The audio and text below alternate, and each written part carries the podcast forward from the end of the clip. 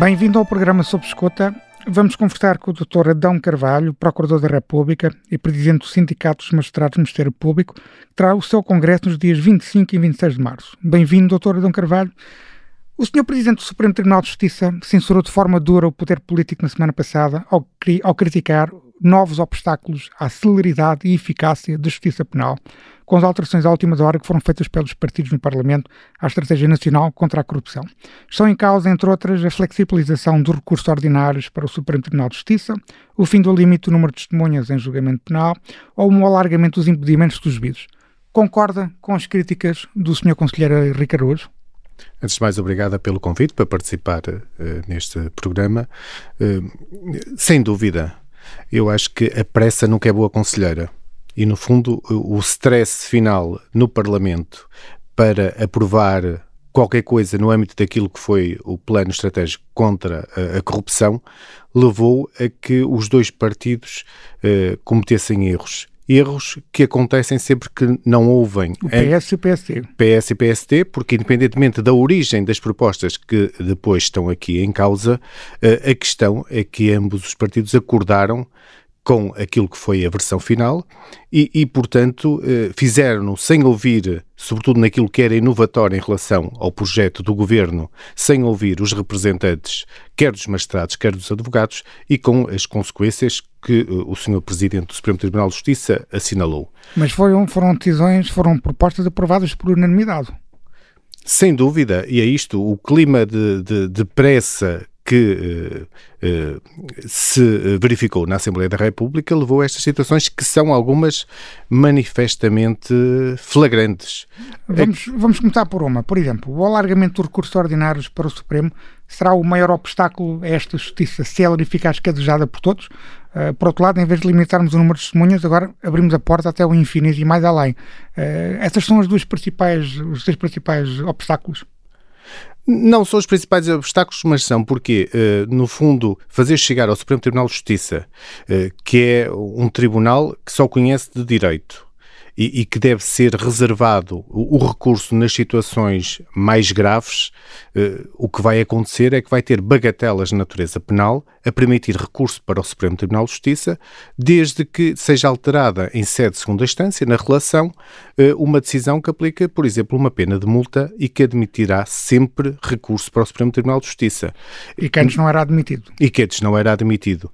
E isto cria aqui, se por um lado se quer eh, ir de encontro àquilo que são também exigências do Tribunal Constitucional, no fundo, de garantir sempre um duplo recurso, que poderá ser vedado quando há uh, uma condenação apenas na segunda instância, mas de facto tem que existir aqui um equilíbrio entre aquilo que são eh, as necessidades das garantias de defesa dos arguídos e, por outro lado, aquilo que também é a necessidade de uma justiça uh, eficiente e equilibrada e, portanto, para bagatelas penais não se justifica, de facto, ser permitido o recurso para o Supremo Tribunal de Justiça. E se retira eficácia, por exemplo, aquela alteração de 2014-2015 que deu muito, deu, acelerou o processo de, de resolução do, do, dos processos penais, em que restringiu muito o, o recurso recurso para o, o Supremo Tribunal de Justiça?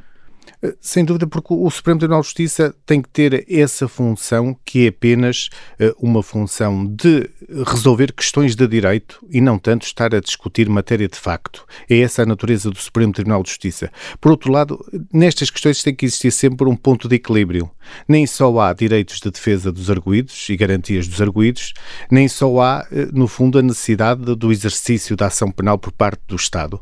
É no equilíbrio que se encontra a solução correta e ela não pode ser de forma a que torne eh, a justiça, em vez de contribuir para a sua celeridade, ainda a entorpece, sem qualquer fundamento à luz destes princípios que o justifique. É, mas estava a dizer há pouco que uh, provavelmente não seriam estes os, os piores obstáculos. Qual é o, o, o, pior obstáculo, na sua opinião, nas alterações que foram feitas no Parlamento? Logo, o mais flagrante é a alteração do artigo 40 do Código de Processo Penal, que tem a ver com os impedimentos dos juízes de facto, o alargamento, para além de tornar difícil uh, a gestão uh, dos impedimentos, porque vão acontecer em, em larga escala, pelo alargamento das, dos impedimentos, por outro lado, não encontra qualquer fundamento legal, mesmo para quem uh, alguns professores universitários e pessoas ligadas ao direito que defendiam uh, alguma alteração no sentido de fazer consagrar alguns impedimentos, designadamente alguém que tivesse aplicado uh, uma medida de coação de prisão preventiva não poder depois fazer a instrução, a verdade é que esses fundamentos não existem na quantidade de questões que agora vão gerar impedimentos, desde a decisão sobre um arresto preventivo, uh, a decisão até se for preciso dar um destino a um bem. Durante a fase de inquérito, se o juiz preferido despacho nesse sentido, fica imediatamente impedido, quer da instrução, quer do julgamento. E temos números suficientes de juízes para fazer face a tantos impedimentos? Não temos, vai gerar uma complexidade nas comarcas mais pequenas em que há um juiz de instrução, vai estar sempre impedido, portanto vai obrigar a que se recorra a juízes da local criminal. Estes, por sua vez, também, se tiverem depois participado na instrução, vão ficar impedidos e, como na maior parte dos tribunais, nas comarcas mais pequenas, só existe um juiz na local criminal, vão ter que ir buscar alguém do cível e vamos ter alguém de uma jurisdição diferente que não tem, não está especializado naquela área, fazer um julgamento em substituição do colega, para além das situações dos turnos, ou seja, sempre com um juiz num turno, como acontece com frequência, vem um processo por causa de umas buscas, discutas, vai gerar automaticamente impedimentos. Perdemos qualidade e perdemos tempo.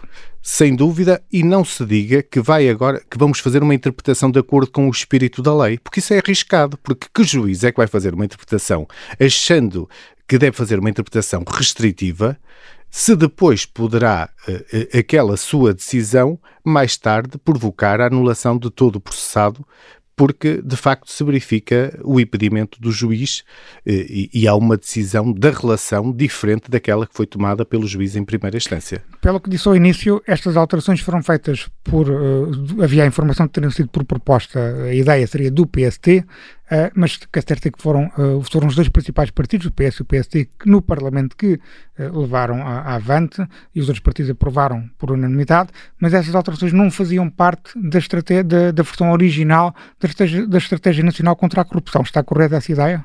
Sem dúvida, no projeto do Governo, na proposta de lei do Governo, não constava estas matérias, como outras que pouco se tem falado, mas que também são importantes, têm a ver com a alteração do regime das pessoas, processual das pessoas coletivas. Uh, o que agora consta é que, caso uh, seja preciso constituir arguida uma sociedade, é a própria sociedade quem vai determinar quem é aquele que a representa. Mas essa pessoa nunca pode ser uh, arguída no processo.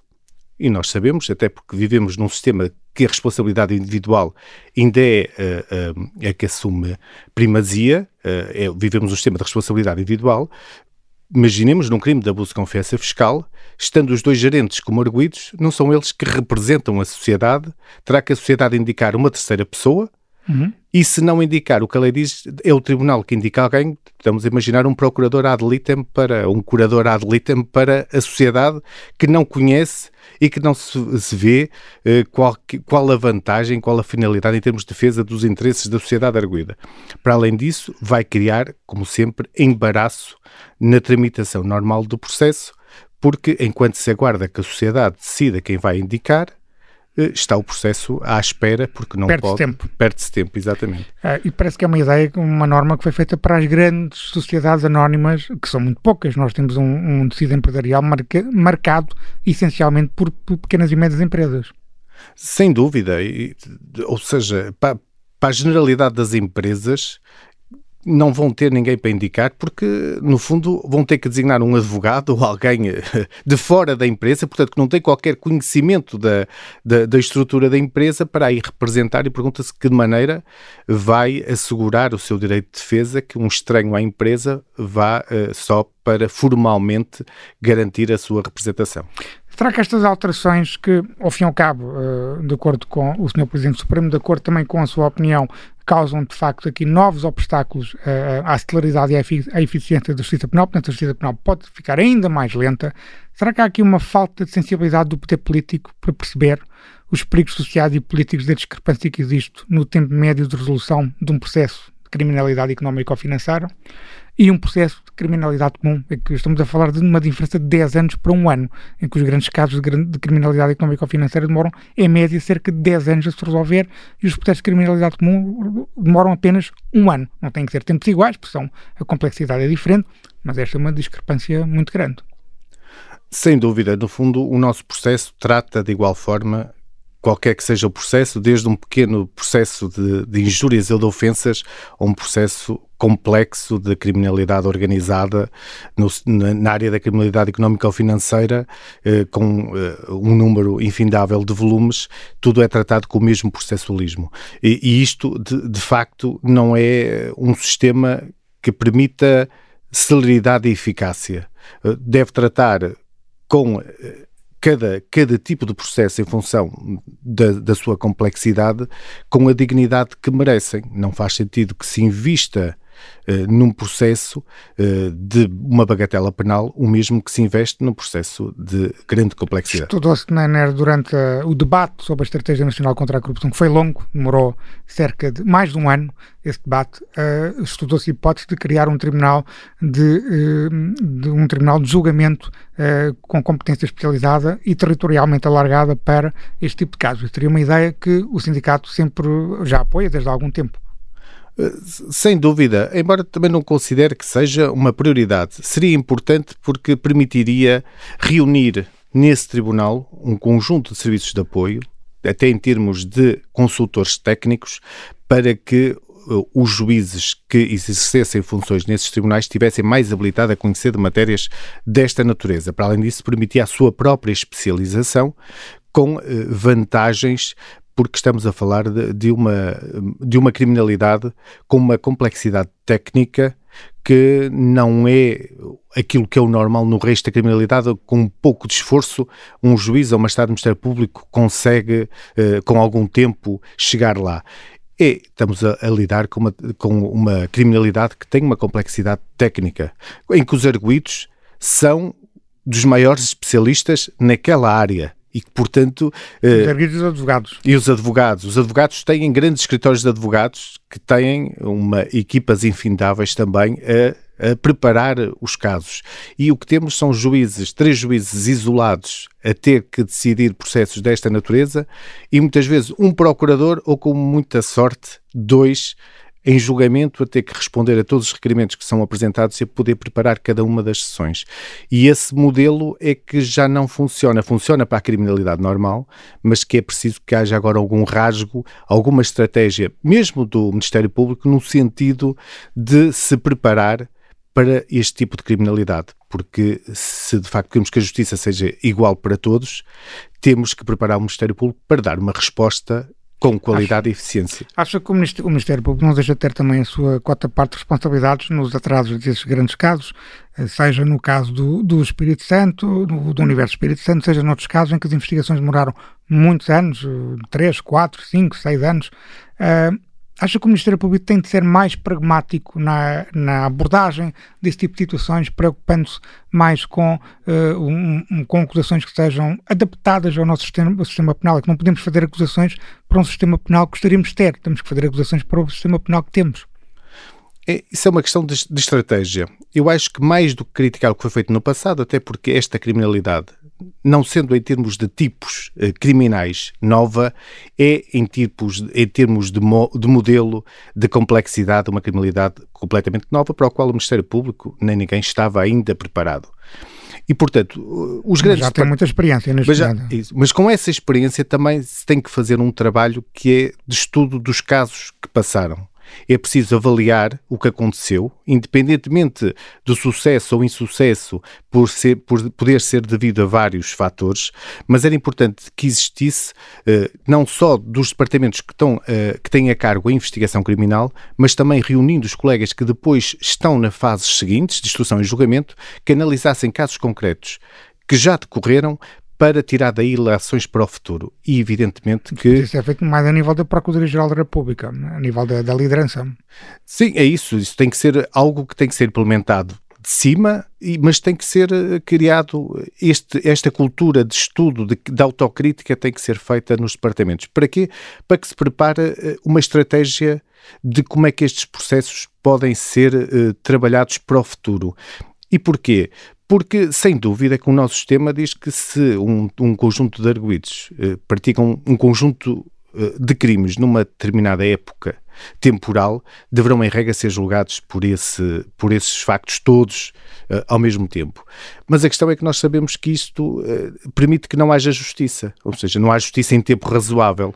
E, portanto, temos que fazer opções, e isso é uma estratégia processual que tem que ser seguida, sem prejuízo para, para a sujeição a critérios de legalidade, mas tem que ser uh, uh, e tem que existir estratégia processual e, no fundo, uh, tem que haver uma seleção criteriosa do que é o objeto de processo e, no fundo, tratar à parte tudo aquilo que não, não esteja na linha eh, investigatória desse objeto de processo. A Estratégia Nacional contra a Corrupção, que vai entrar em vigor uh, esta semana, uh, tem, alguma, tem uma norma específica para tentar combater os megaprocessos, uh, impedindo a junção, de, nomeadamente, de processos Uh, Pedia-lhe um balanço geral, até partindo dessa ideia, mas pedia-lhe um balanço geral dessa estratégia, se, se faz um balanço positivo daquilo que foi acordado, uh, mesmo já contente com aquilo que falamos no início desta entrevista, com estas alterações de última hora, uh, quais são, qual é o balanço que faz de, desta estratégia? Qual é a expectativa que tem para, vai, vai, vai, vai diminuir esta, ou vai promover, aliás, esta celeridade e esta eficácia da justiça penal que nós todos desejamos?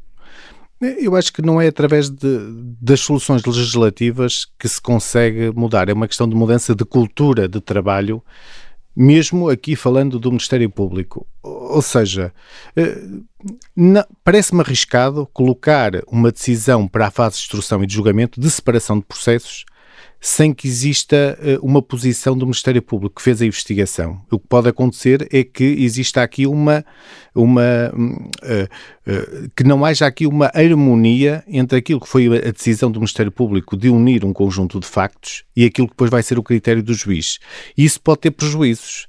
Eh, até para depois para o sucesso do processo em termos de julgamento.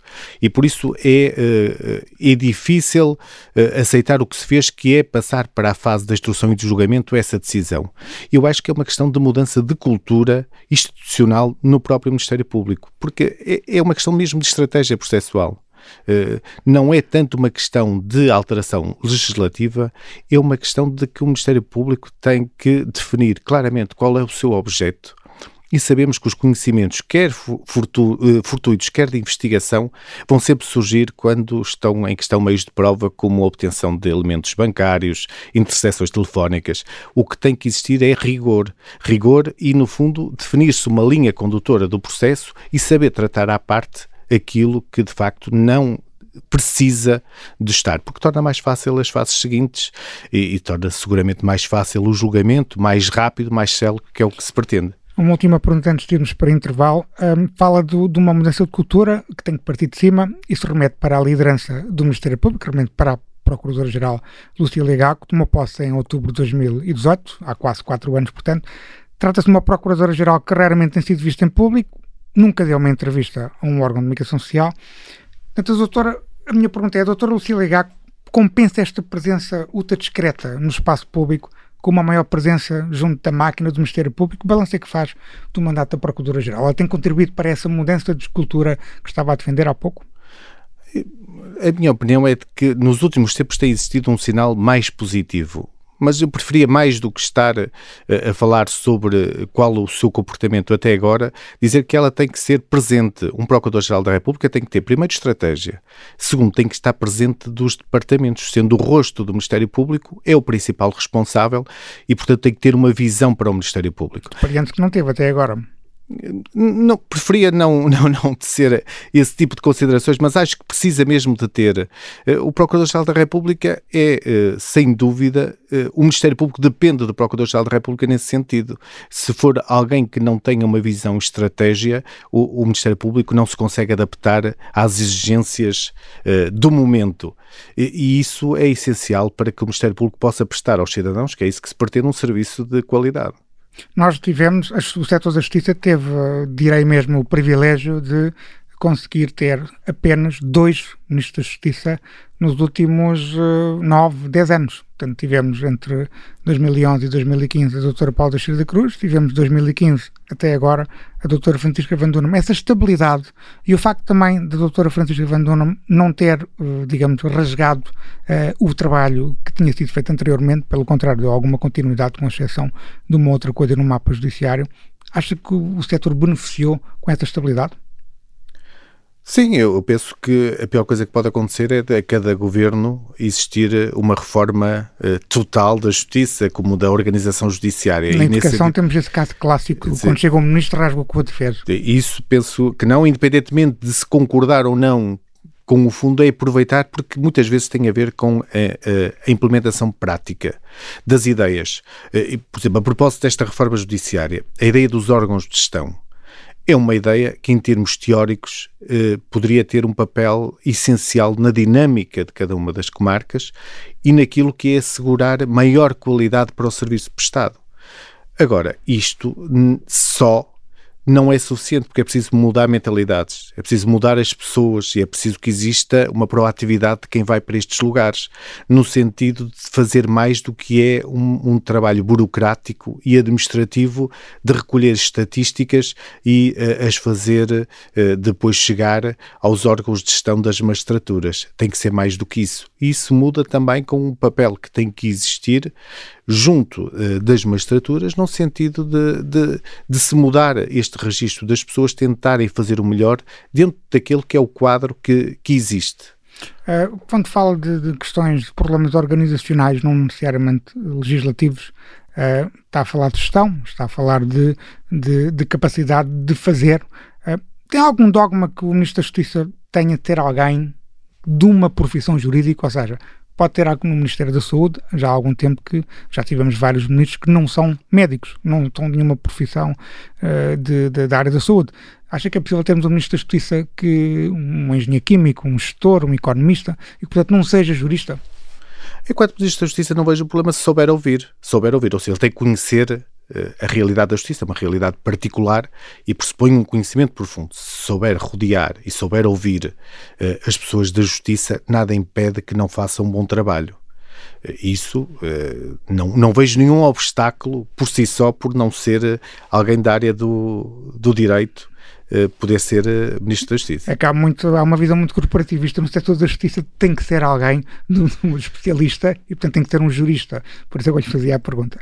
Uh, não há muita, às vezes nem sempre há abertura para, para ter uma pessoa de fora do, do setor da Justiça. Às vezes pode ser prejudicial, pode ser corporativista, ou seja, pode só olhar para uma, uma facção do, do problema ou, ou, ou, para uma classe determinada e esquecer as demais ou até prejudicar as demais. E nesse sentido, eh, se calhar convém eh, ser alguém mais, eh, mais isento, mais imparcial em relação a todos os, os que trabalham na área há um problema na a justiça tem tem os seus problemas como todos os setores de atividade têm Há um que não é muito mediático, embora tenha sido falado uh, com, maior, com maior regularidade, que tem a ver com a jurisdição administrativa.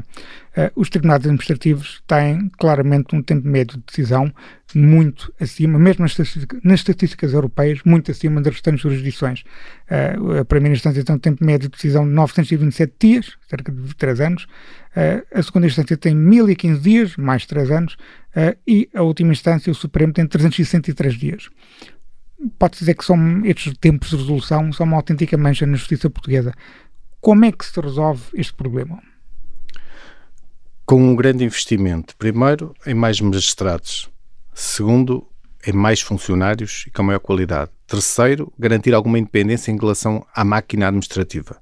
Ou seja, os tribunais têm que depender dos seus próprios serviços e não, como acontece ainda muito, uma, uma grande dependência da própria máquina administrativa, que é quem está do outro lado, ou seja, que é quem é demandado.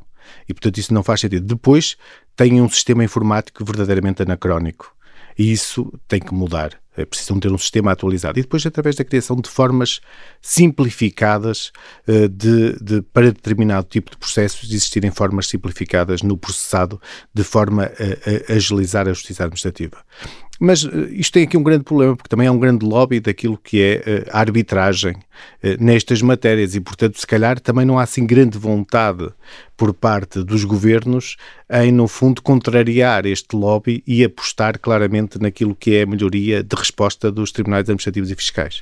Há quem defenda na magistratura judicial, nomeadamente o Presidente do Supremo Tribunal de Justiça, mas muitos outros juízes, que a jurisdição administrativa ou fiscal deveria deixar de ser autónoma uh, passando a ser incorporada, em termos de jurisdição, no Supremo Tribunal de Justiça e em termos de organização gestão um, e disciplinar no Conselho Superior da Magistratura, terminando com o seu próprio Conselho Superior. Concorda que essa fusão seria uma solução para promovermos uh, este, uma muito maior celeridade nesta jurisdição?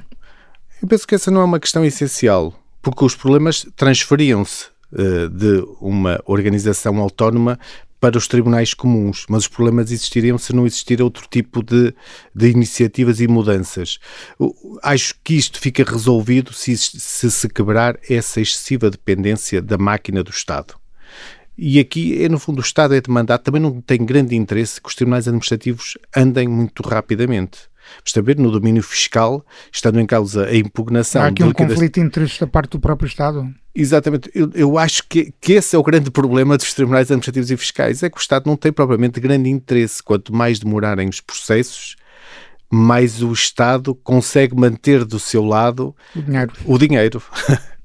os fundos públicos. Na famosa proposta de reforma de justiça apresentada pelo Dr. Rio, foi proposta, por exemplo, a eliminação da obrigatoriedade de prestar uma caução para contestar execuções fiscais. Um bocado disso nós estamos agora aqui a falar.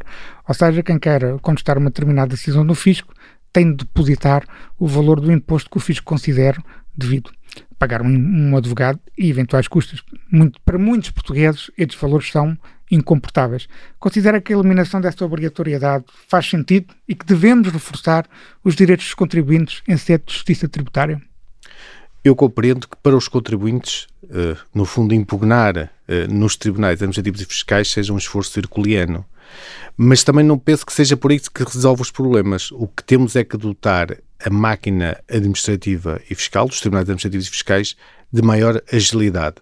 Sem isso, o que vamos conseguir é que vai continuar, os processos vão continuar a demorar muito, mas temos que o contribuinte, em vez de ser o Estado a ficar do lado dele com o valor eh, do imposto ou, o que estiver em causa, vai ficar o contribuinte e depois poderemos ter o risco de depois, caso venha a ser improcedente eh, a sua impugnação, mais tarde ser difícil executar e ao Estado ir arrecadar aquilo que é o imposto.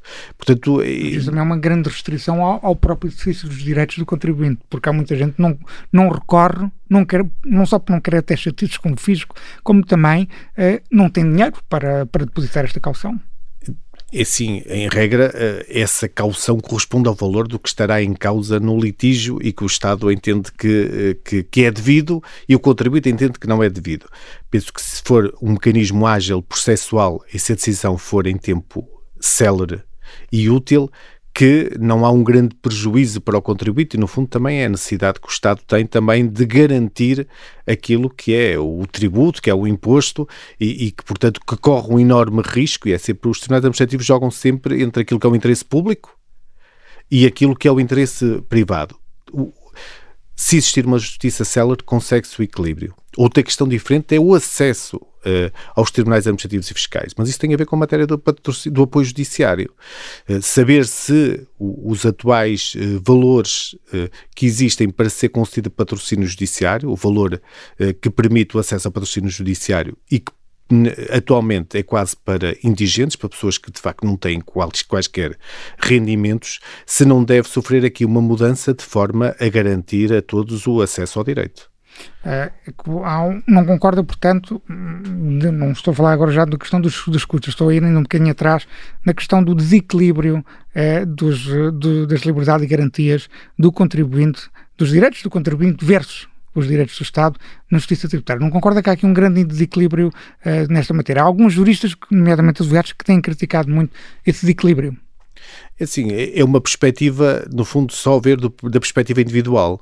E eu uh, não, não é essa a perspectiva que tenho, porque acho que tem que existir equilíbrio, porque também, no fundo, os impostos são de todos nós, se forem causa os impostos, e portanto o Estado também tem que, de certa forma, garantir a sua arrecadação, porque já existiu um ato da administração pública que considerou que aquele imposto, que aquele tributo era devido, e portanto trata-se, no fundo, de existir alguma garantia para o Estado de que ele vai ser liquidado.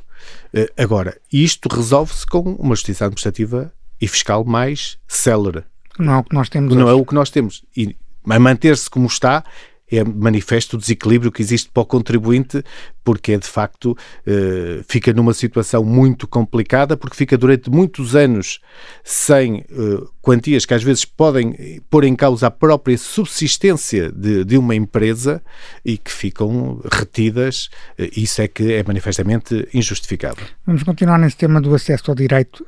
recentemente, o, Presidente da Associação Sindical dos Juízes referiu num artigo de opinião um valor de custas de um determinado recurso do Tribunal Constitucional cerca de 20 mil euros. Foi um valor que não deixou de surpreender uh, muita gente e que é um valor que, obviamente, é incomportável para a esmagadora maioria dos portugueses. Uh, é verdade que os valores das custas em sede de recurso da primeira instância ou até mesmo da relação para o Supremo é muito mais reduzido. Mas mesmo assim é elevado tendo em conta o salário médio português. Uh, vale a pena pensar numa reforma destes valores da taxa de justiça? Ou encontrar outra solução para melhorarmos o acesso ao direito? Sim, se nós tentarmos perceber o que é que está na base das taxas de justiça no Tribunal Constitucional serem mais elevadas dos tribunais comuns, tem essencialmente a ver eh, com dois fatores. O primeiro é desincentivar o recurso abusivo ao Tribunal Constitucional. O segundo é porque os tribunais comuns, quer a relação com o Supremo, também conhecem de questões constitucionais. Portanto, há sempre, antes de chegar ao Tribunal Constitucional, tem que se esgotar a questão constitucional nos tribunais comuns e, portanto, não há aqui um, um grave prejuízo para quem eh, eh, pretende, no fundo, colocar em causa a constitucionalidade ou a interpretação que é feita de uma determinada norma. E, portanto, tem sido esta a base que justifica que as taxas de justiça eh, no Tribunal Constitucional sejam elevadas. E, e, e, é, de certa forma, compreensível. Também não podemos criar um sistema em que, como acontece agora, mesmo com recursos para a relação e para o Supremo, que se pode andar sempre eh, eternizar. A, a, eternizar e de recurso em recurso. A questão é, este é um sistema que acaba por beneficiar quem tem poder económico. Isso é indiscutível, não é? Porque quem tem, quem tem poder económico continua a poder aceder ao Tribunal Constitucional e eh, também consegue que o processo seja protelado no Tribunal Constitucional, com reclamação atrás de reclamação, porque não tem essa preocupação com o custo, que mesmo assim, para quem tem poder económico, não é assim tão significativo em face das vantagens que tem da demora processual. Mas pronto, penso que isso é mais uma matéria que deve ser tratada essencialmente do ponto de vista do apoio judiciário. Não tanto, porque considero que os tribunais comuns já são tribunais que conhecem de matéria constitucional e que, portanto, já asseguram garantias de defesa. E, eventualmente, poder-se chegar aqui a um critério para determinados processos de determinada complexidade e cuja moldura, se for do crime, cuja moldura penal uh, ou a pena aplicada seja já acima de uh, uma determinada pena que implica uma grave restrição da liberdade das pessoas, mas não deve ser, de certa forma, universalizado sob pena de, como acontece e como agora com esta alteração vai acontecer com o Supremo, termos recursos atrás de recursos e afundar-se o Tribunal Constitucional com questões sem qualquer sentido. De uma forma simples, uh, mas não simplista, portanto, ao fim e ao cabo, defende um alargamento do apoio judiciário, por exemplo, a cidadãos de classe média dentro de determinadas situações, determinados processos. Sem dúvida, eu acho que aí, aí tem a ver com o rigor na concessão do apoio judiciário, mas tem a ver exatamente com o alargamento e permitir que um cidadão médio eh, eh, não só os indigentes poder beneficiar do apoio judiciário. Há uma questão que o sindicato também tem falado com, com regularidade, que é eh, a necessidade de existência de um corpo próprio de funcionários do Ministério Público. Isto no âmbito de uma revisão do Estatuto dos Funcionários Judiciais.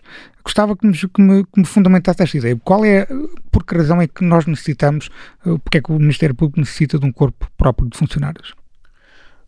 Porque o Ministério Público tem um conjunto de funções que são completamente diferentes daquelas que são exercidas pelos juízes. Primeiro temos logo um, um trabalho de proximidade e de apoio naquilo que é o acesso ao direito. Ou seja, o, o Ministério Público tem um trabalho de atendimento ao público. Esse atendimento ao público pressupõe que os funcionários tenham uma preparação diferente daquela que uh, é uh, de um funcionário que trabalha com, com o juiz simplesmente num, falando, por exemplo, da área laboral, o Ministério Público que tem esta fase inicial, as pessoas que chegam aos serviços do Ministério Público estão, às vezes, em situações aflitivas porque ou perderam um emprego ou porque estão com créditos laborais em atraso e às vezes não estão com um ânimo sereno. E é importante que os funcionários que as vão receber tenham primeiro condições em termos de instalações dignas para receber as pessoas e depois ter alguma preparação para este efeito. Mas, sobretudo, no exercício da ação penal é onde a diferença é maior e que não pode ser qualquer funcionário a exercer este tipo de funções. No fundo, no, no inquérito, um funcionário tem a função de um órgão de, de, polícia criminal. Ou seja, faz inquirições, faz interrogatórios, faz, faz diligências de prova. E não faz sentido que venha alguém que da judicial e que tem um serviço completamente diferente deste, de um momento para o outro passe, como agora acontece, a poder fazer uma inquirição de testemunha e um interrogatório sem nunca ter tido qualquer preparação nem nenhum contacto com este tipo de, de serviço. Por outro lado, quando acontece, como não tem informação de base, e um funcionário já está, eh, vai adquirindo com a experiência esse conhecimento, é muitas vezes retirado para exercer funções ou por efeito da promoção ou porque é necessário prestar serviço num, num, num juízo e, e, e, é retirado do Ministério Público quando já tem esse know-how que era essencial para, para o Ministério Público. E, e depois porque é uma questão de, de estratégia para melhorar a qualidade do Ministério Público. O Ministério Público, sobretudo no âmbito da investigação criminal, tem que ter a direção efetiva do inquérito, não basta uma direção formal. Para isso, precisa de estar acompanhado com funcionários que tenham qualidade, preparados para, para o exercício de funções no âmbito do inquérito e com alguma autonomia. Para quê? Para que, não, para que o Ministério Público, para que os funcionários não sejam excessivamente dependentes do magistrado para coisas tão básicas uh, no âmbito do inquérito e que podem tornar mais ágil, mais célere a fase de inquérito. Como é que se conseguiria construir essa carreira própria? Se exigiria um, um, um aumento do orçamento da Procuradoria-Geral? Podia ser feito através do orçamento do Ministério da Justiça? Uh, obrigava, obviamente, a um aumento do orçamento do Ministério da Justiça, se for este último caso. É assim, o orçamento do Ministério da Justiça terá necessariamente que aumentar na matéria dos funcionários porque eles próprios se queixam porque, e são efetivamente muito poucos e ao longo dos anos têm ficado cada vez menos e há muitas falhas. Mas passaria pela, pela, pela separação das carreiras e a possibilidade daqueles que estão hoje no Ministério Público poderem optar com alguma, uh, eventualmente, uh, uh, qualificação, poderem optar pelo Ministério Público, garantindo alguma estabilidade, porque o que nós pretendemos é que haja uma estabilidade dos quadros do Ministério Público. E, e vou, vou, só explicar. Um, um, um funcionário que está no Ministério Público, se quiser aceder à categoria superior, que é o técnico de justiça principal, os lugares no Ministério Público de Justiça principal são muito poucos. E então qual é que vai ser a sua opção? Depois de ter esta experiência toda no Ministério Público, vai ter que ir para a Judicial, onde uh, uh, por cada juiz há uma secção de funcionários judiciais e, portanto, há um, um, um, escrivão. Portanto, vai ter que, tem mais hipóteses para poder ser promovido na carreira indo para a judicial. Isto é um desperdício de, daquilo que é o know-how de, de um funcionário que esteve no Ministério Público. E é isto que nós estamos a tentar, que pretendemos evitar, é que haja, por, este, por esta necessidade que é justa de poderem ter uma promoção, perdamos aquilo que são os nossos melhores funcionários. E com essa separação tal eh, não aconteceria. Vou-lhe fazer duas perguntas muito rápidas, só para terminar a nossa entrevista. Uh, duas últimas perguntas. Uh, primeiro, numa decisão que causou alarme social e suscitou muitas críticas, o Tribunal de Instrução Criminal de Lisboa decidiu autorizar o, neonazi Mário Machado a sair do país para ir combater na Ucrânia, no contexto da guerra, da invasão da, Rússia, da invasão da Ucrânia pela Rússia, com o argumento de que existe uma situação humanitária na, na Ucrânia que importa acudir. Mário Machado tem um longo cadastro e é arguído num novo processo ficou assim livre de apresentações periódicas e deverá ter partido já este domingo. Consegue compreender esta, justiça, esta decisão judicial? Sem conhecer os fundamentos da decisão, não consigo uh, dar-lhe qualquer opinião. Sei, o que posso dizer é que é público, é que no fundo o Ministério Público já uh, manifestou que iria recorrer dentro do prazo legal que está previsto. E, portanto, confio que se o faz é porque entende que aquela decisão não está correta de acordo com uh, os pressupostos de facto e direito que lhe devem estar subjacentes. Para além disso, não tenho conhecimento sobre o processo que me permita sequer pronunciar. Por último, pedir-lhe um comentário à abertura do processo, do processo disciplinar por parte do Conselho Superior da Magistratura ao Dr. Ivo Rosa. O Ministério Público tem sido muito crítico do trabalho deste juiz. É uma decisão que vem atrasada? Cabe ao Conselho Superior da Magistratura e eventualmente alguém que se sinta lesado e que, que entenda que há matéria disciplinar, cabe ao Conselho Superior da Magistratura avaliar essa situação e se entendeu que era agora o momento é porque entendeu que existia matéria que justificava o processo disciplinar. É uma matéria da competência do Conselho Superior da Magistratura que eu respeito e que sei que tomarão a decisão que for mais uh, correta. Muito obrigado pela entrevista, doutora Tom Carvalho. Ficamos por aqui. Até uma próxima oportunidade. Obrigado.